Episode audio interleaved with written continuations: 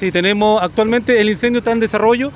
Estamos trabajando eh, en los últimos eh, trabajos, lo que es remover escombros y alguna incandescencia que queden en las otras casas afectadas que solamente sufrieron daño en la pared y en el entretecho.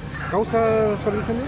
Causa no, no en este minuto está eh, se está evaluando la situación. La verdad que aparentemente eh, el incendio partió en, en una de las casas interiores.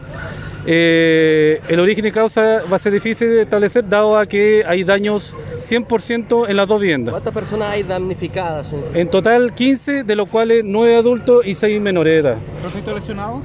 Eh, tres personas adulto mayor con crisis de pánico y una aparentemente que lo están evaluando eh, el SAMU, sí que tiene quemadura en sus extremidades. ¿Tenemos una propagación a la, a la casa colindante de la parte ¿Hay posterior atrás? propagación? Sí, tuvimos propagación, eh, pero afortunadamente eh, por la rapidez de las eh, primeras máquinas, que aquí estamos a una cuadra del cuartel de la octava compañía, eh, cortaron propagación en forma inmediata, tanto en los dos sectores. Una de las personas es- habría saltado o habría salido por el- la parte posterior del- de la próxima calle. Sí, eso fue una persona adulto mayor que fue rescatada eh, por Carabineros, que estaba justamente por la parte posterior, que estamos- son vecinos, y ellos ya, ya la tenían establecida, ¿cierto?, para que llegue una vez ambulancia. A la vez se encuentra un vehículo también al interior del estacionamiento de la casa. Sí, tenemos daño también 100% de un vehículo que también... ¿Llama eh, la atención tantas estructuras juntas en un solo sitio?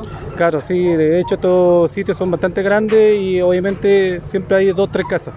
¿Hay al- alguna persona de la casa principal afectada dio alguna declaración de por qué se pudo haber producido esto? Eh, no, la verdad que aparentemente por la información que manejamos, eh, una persona adulto mayor eh, que me parece mucho que estaba postrada en cama, eh, se, se iniciaría, digamos, el, el incendio. Esa hipótesis lo estamos evaluando, pero dado al alto grado de carbonización y los daños que hubieron importantes de las dos viviendas, va a ser difícil establecer el origen y la causa. La acción de rescate fue fundamental para no lamentar víctimas, de acuerdo que se trata de una persona adulta mayor postrada, por ejemplo. Sí, claro, de todas maneras. Eh, hubieron tres personas adulto mayor y de- dentro de cuando llegó la unidad de rescate de la quinta compañía, eh, también ayudó eh, a Carabineros, ¿cierto?, para sacar la persona adulto mayor. Se habló, de, se habló de posibles quemaduras de una persona.